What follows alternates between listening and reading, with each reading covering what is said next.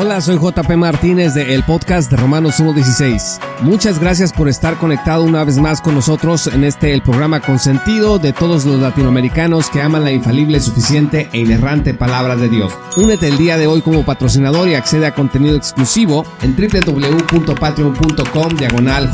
Paulo Martínez. Disfruta del siguiente episodio que hemos preparado especialmente para ti.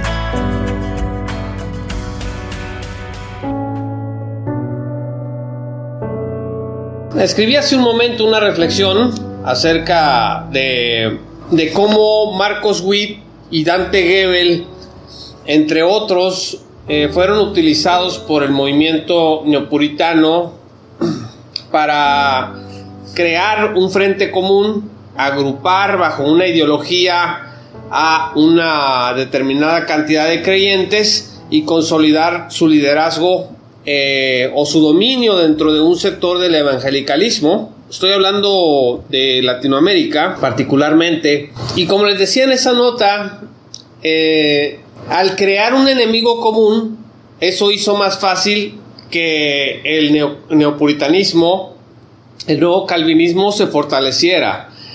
Eh, ustedes saben, divide y vencerás. Un principio básico de la guerra.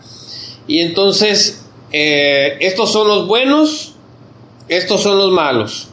Los, malos son eh, Marcos Witt, Dante Gebel, eh, entre ellos también se hablaba de Cash Luna, se hablaba de... Ah, tengo su rostro en mi, en mi, mente, pero no me acuerdo. Ah, Guillermo Maldonado, se hablaba también mm, de Gigi Ávila también se, habló en ese entonces. Y de, esos son los malos. Y de este lado están los buenos. ¿Y quiénes son los buenos? Bueno, pues del lado de los buenos está John MacArthur, está Paul Washer, está Steve Lawson, está Owen Strachan. Eh, um, y del lado de Latinoamérica, Sugel Michelén, Miguel Núñez, y bueno, esos eran los dos equipos. Y si tú estabas, tu deber como cristiano que amara la sana doctrina era ir para el lado de MacArthur, Washer y todos ellos, salirte del lado de Witt y de Gebel y de todos ellos. Entonces tenías que pasarte para acá. La lógica era muy sencilla. Si tú te lograbas pasar para este lado, entonces tú ya eras de sana doctrina. O sea, el concepto de sana doctrina fue secuestrado por el, por el movimiento neopuritano. O sea, sana doctrina en realidad se convirtió en sinónimo de doctrina calvinista. Sí, ¿cómo sabes? Se empezaba a preguntar, por ejemplo, en esa página del troll reformado, que de pronto dejó de crecer, ¿eh? eh creció mucho en, en, unos años y tengo tiempo viendo que no pasa de los 80, 90 mil, puedo estar equivocado, pero eso es lo último que vi. Bueno, ahí a cada rato decía, una iglesia de sana doctrina en tal ciudad de Colombia. ¿Alguien sabe de una iglesia de sana doctrina en la ciudad de este fulano de tal, en este país? Por favor, informe. ¿A qué se referían cuando preguntaban por una iglesia de sana doctrina? Cuando preguntaban por una iglesia de sana doctrina, se referían a una iglesia del nuevo calvinismo. Y cuando la gente decía es que no encuentro iglesias de sana doctrina en mi ciudad, se refería a que todas las iglesias que esa persona conocía de su ciudad eran de corte pentecostal o neopentecostal. Esa era básicamente la lógica. Los calvinistas, nuevos calvinistas son la sana doctrina y los eh, pentecostales o no calvinistas son, no son de sana doctrina, son la cuna de los lobos rapaces, son los que tuercen las escrituras y todos los pasajes que en la Biblia nos enseñan a nosotros eh, de la falsa doctrina está de este lado, de Marcos Witt, de Gebel y de todos ellos. Esto fue sumamente eficaz, amigos, muy, muy eficaz. No se imaginan el éxito que esto tuvo. Realmente fue una campaña exitosa. Yo participé de esa campaña sin saberlo a favor del movimiento del nuevo calvinismo. Había que machacar y atacar al otro lado. Y en realidad lo que estaba pasando es que estábamos manipulando la información, alterando hechos de la realidad para presentar un caso a favor de nuestros líderes. Y de pronto se vino eso con mucho éxito, decía en la nota, unos siete años, ocho años atrás. ¿Y qué pasó después? Pues que se cayó el movimiento de sana doctrina. Se vinieron los escándalos en Grace Community Church, se vinieron los escándalos eh, en, ministerios de apologética como el de Zacarías. Eh, la, Convención Bautista del Sur, eh, que tenía una tendencia de liderazgo al nuevo calvinismo muy fuerte, pues se viene la investigación que revela cientos y cientos de abusos de, diversas, de diversa naturaleza. ustedes saben a qué me refiero. Ah, se viene también el fenómeno de Trump, Donald Trump, y los pastores de sana doctrina se le encaraman a Donald Trump, eh, le hacen, lo presentan como el nuevo Ciro algunos, otros lo ponen el, condicionan el voto a favor de Trump y los republicanos lo condicionan, condicionan la fe cristiana a eso. MacArthur decía que los verdaderos cristianos eran los que votarían por Donald Trump. Eh, esto se extiende a Latinoamérica, en donde había elecciones y había un candidato que se posicionaba como derecha. Los pastores y líderes cristianos influenciados por este movimiento de sana doctrina le decían a la gente, si no votas por este candidato de derecha, tú no eres un cristiano de verdad. Entonces este fenómeno trumpista también sacó un montón de cobre que había en los líderes y los ídolos que teníamos del movimiento de sana doctrina y entonces el piso se empezó a resquebrajar. Se empezaron a caer, se vino la pandemia, es otro, la pandemia es otro fenómeno muy importante. Cuando llega la pandemia hay una, eh, un cortocircuito en la espiritualidad de muchos cristianos, porque miren, la vida, la vida cristiana, la vida espiritual no se puede sostener de propaganda. Tú no vas a poder sostener de propaganda tu vida cristiana. No vas a poder sostenerla sobre un ídolo. La vida cristiana se sostiene cuando el centro es Cristo. Cristo es el que le da vida al creyente y lo mantiene a través de las pruebas. Entonces, cuando se viene la pandemia, eh, se viene mucha confusión, eh, mucha sensación de soledad, se, des, despegan las, este, explotan las eh, enfermedades mentales, la depresión se va a niveles altísimos en todo el mundo, la ansiedad se va a niveles altísimos. Entonces toda nuestra apologe basura que hacíamos a favor de nuestros ídolos no sirve de nada, ¿no? Ahora no me servía a mí de nada estar de este lado pegándole a los de este lado.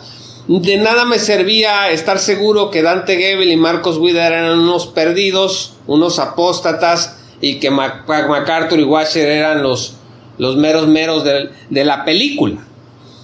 Entonces, la pandemia puso contra la pared a muchos cristianos que empezaron a buscar, a regresar a la escritura, que es el corazón de nuestra espiritualidad, a buscar consuelo en la escritura. ¿Qué me dice la palabra de Dios sobre esto que yo estoy pasando? Y eso indirectamente en, muchos casos hizo que la mirada se quitara del ídolo y se volviera a Dios otra vez. Porque en medio de la muerte, de la enfermedad y, del caos, eh, los cristianos, pues, o una de dos, o te radicalizas en tu rollo idólatra, o reculas y abres las escrituras y dices, no, yo voy a buscar a Dios y voy a ver qué es lo que Dios tiene que decirme en este momento difícil que estoy pasando, que he perdido a familiares eh, por, por, las cuestiones de, de pandemia y todo eso. Bueno, después que pasa todo esto, el movimiento del nuevo calvinismo se debilita profundamente. En Estados Unidos, si usted sabe inglés, eh, no me dejará mentir. Las redes sociales en los Estados Unidos la crítica al movimiento nuevo calvinismo, del nuevo calvinismo es brutal. Olvídese, allá salieron obras tremendas. Chris Dumes, por ejemplo, sacó una obra que se llama Jesús y John Wayne, que fue brutal, fue un golpe pero brutal a la estructura del machismo, de, del fanatismo político, eh, religioso de este movimiento. Y bueno, que hizo el movimiento neopuritano, empezó a acusar a Chris Humés de feminista, de pro LGBT, de queer y todo eso. Pero el documento, la obra de Chris Dumés, cualquiera de ustedes la puede revisar. No está traducida al español hasta ahora. Jesús y John Wayne. No, hombre, fue una cosa de impacto grande también. Este, Beth Barr sacó otra obra importante sobre la historia del Ministerio de la Mujer a lo largo de los siglos es un documento también que yo creo que todos los complementaristas deberíamos de, leer para matizar y mesurar nuestro discurso, ¿no? Bueno, y salieron muchas otras obras de, del nacionalismo cristiano en inglés. Y en, Latinoamérica, pues como que nada más la gente se quedó patinando a ver qué pasaba, volteando a los Estados Unidos, a ver qué decían los ídolos allá, y escuchando lo que los intermediarios de idioma español nos, nos decían de esa gente. Yo era uno de esos intermediarios en aquellos años, ¿no? Yo me bajé de todo eso hace tiempo y empecé a ver lo que, lo que estaba pasando desde fuera. Bueno, ¿Qué pasó entonces? Que los influencers que hacen de mediadores entre ese grupo cuya reputación está por los suelos ahorita, de supuesta sana doctrina, por todo lo que les he dicho anteriormente, eh, los influencers ahorita, como Graham, Bass, eh, también Mejía y otros eh, que, que son como el cordón umbilical entre el latinoamericano que no sabe inglés y ellos. El Chosen también tiene eso, no sé si es chileno, de Argentina, también se la pasa compartiendo lo que pasa en el ministerio de MacArthur, por ejemplo, en el caso de él. Bueno, eh, algunos de ellos, no todos, están tratando, como, como están en un punto en donde ya no tienen la misma influencia, están regresando a las viejas mañas y están sacando, o sea, se están preguntando cómo le hacemos para mantener a la audiencia, ¿no? O sea, mi audiencia antes estaba súper enfocada en lo que yo decía porque los líderes de la supuesta sana doctrina, pues no, todavía no se revelaban todos los escándalos. Pero ahora que se revelaron los escándalos y que la reputación de sectarios está eh, a todo lo que da, ¿cómo le hago para mantener a la audiencia? Y están tomando una decisión estos eh, creadores que me parece terrible. Están optando por regresar a los viejos boogiemans. Un boogeyman es una criatura mitológica que un papá usa para asustar a su niño para que le haga caso. Por ejemplo, en Latinoamérica a veces se habla del cucuy. ¿Te acuerdas de niño? El cucuy te va a comer. Ten cuidado, el cucuy te va a comer. Métete, es noche. Ahí viene el, el viejo que se lleva a los niños, el que va cargando el costal. Ese es un boogeyman.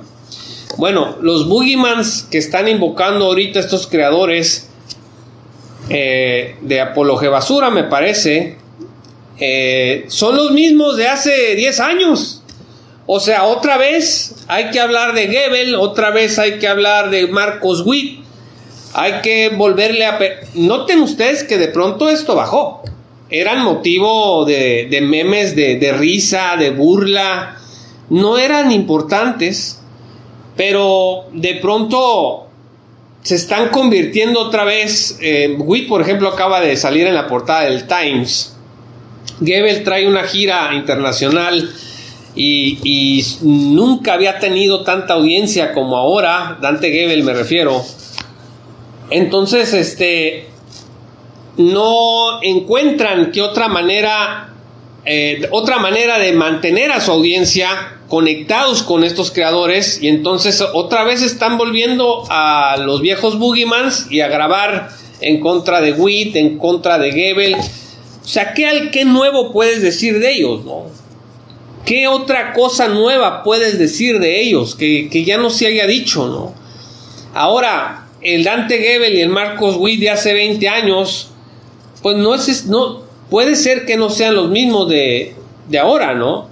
Pero eso no importa. Se están invocando los mismos argumentos de las cosas que se dijeron hace 30, hace 20 años, por ejemplo, hace 15 años, hace 10 años. Eh, y de las cosas más recientes, en realidad muchas de ellas no tienen sustento. Eh, hay muchas eh, réplicas contra Marcos Witt, por ejemplo, que, que, ya no tienen sentido, ¿no? Como que había escrito una, que cantaba una canción para el diablo y todo eso, ¿no?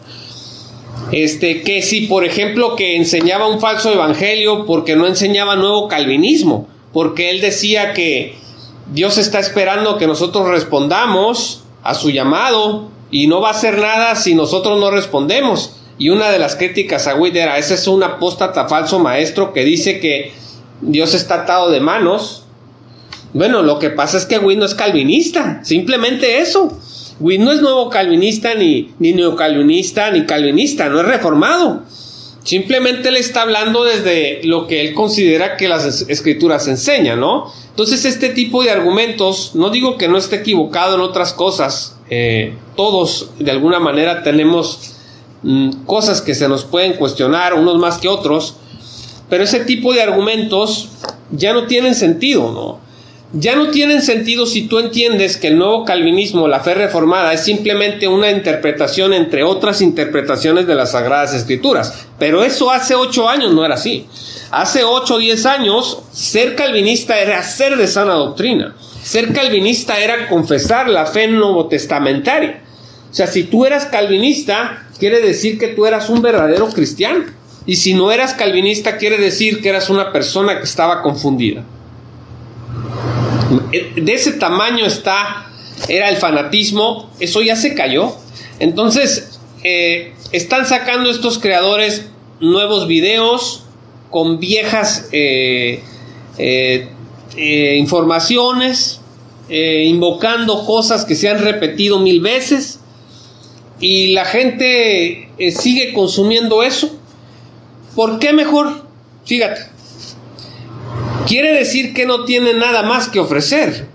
¿Por qué, ¿Por qué no decir, vamos a entrar en una serie a estudiar la teología que hay en Romanos?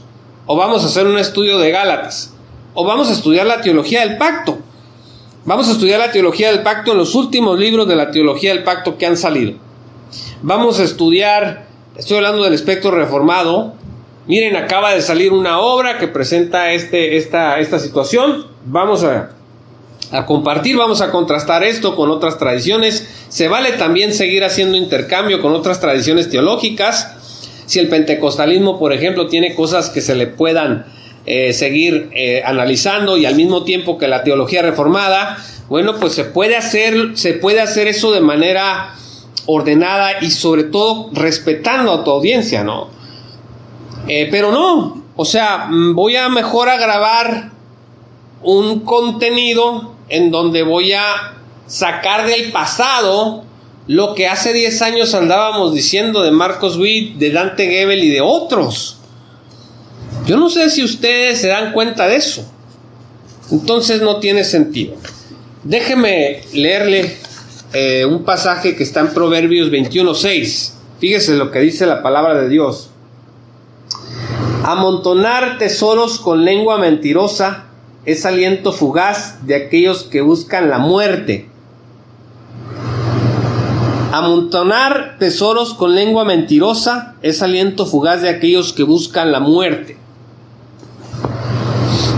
Bueno, referido en diferentes contextos, particularmente al contexto de, del dinero, de hacerte eh, ilícitamente de un patrimonio, pero también hacerte ilícitamente de una audiencia.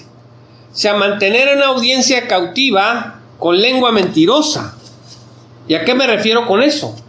Muchos de los argumentos que supuestamente eh, colocan en, el terreno de la apostasía a Guida, Gebel y a todos ellos, ni siquiera son argumentos. Miren, eh, yo no he querido escribir sobre eso porque no es mi interés defender a Marcos Witt Eh, he pensado en hacerlo para mostrar la para mostrarle a la audiencia el cuidado que deben de tener al, escuchar un argumento. Pero si yo hago algo así, pues va a parecer exactamente lo que muchos quieren que parezca, ¿no? Que estoy defendiendo a Goebbels o a Marcos Witt. Por eso no he querido escribir eh, por dónde están los agujeros de todos esos supuestos argumentos, ¿no? Algunos tienen razón, pero la mayoría de ellos son construcciones eh, futiles, sin sentido. Entonces, eh, construir, hacerte de una audiencia con lengua mentirosa, con lengua chismosa, eh, es no es buen negocio. No es buen negocio, no lo hagas. No vas a pasar la prueba del tiempo. Miren, ¿de qué se alimentan, de qué se alimentan los programas de chismes de la televisión? Pues de lo que hacen los artistas. Que si ya se enojó la hija de José José con su mamá, eh, bueno, porque eso acabo de escuchar hace rato que le estaba yo cambiando al televisor. Este, y Patti Chapoy en México, por ejemplo, tiene un programa muy exitoso, o tenía, no sé, no sé si todavía lo tenga, en donde el chisme es lo que, lo que te mantiene ahí. ¿Qué están haciendo los artistas? ¿Cómo van sus divorcios? Que si ya se casaron, que si este salió del closet. Entonces ellos tienen que estar busque y busque en la vida de los demás, ¿no? Nosotros tenemos los libros de la palabra de Dios que no nos alcanzan mil vidas para sacarles el tesoro que hay aquí.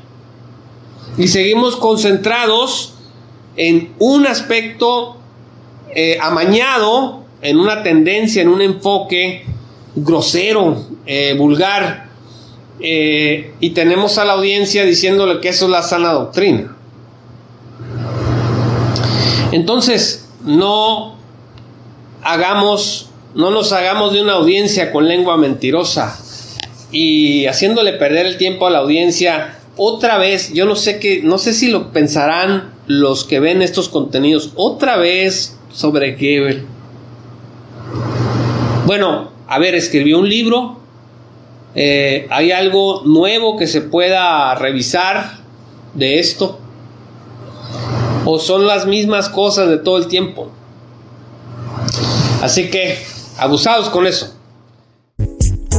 Esto fue Romanos 1.16 con Juan Paulo Martínez Menchaca. Únete como patrocinador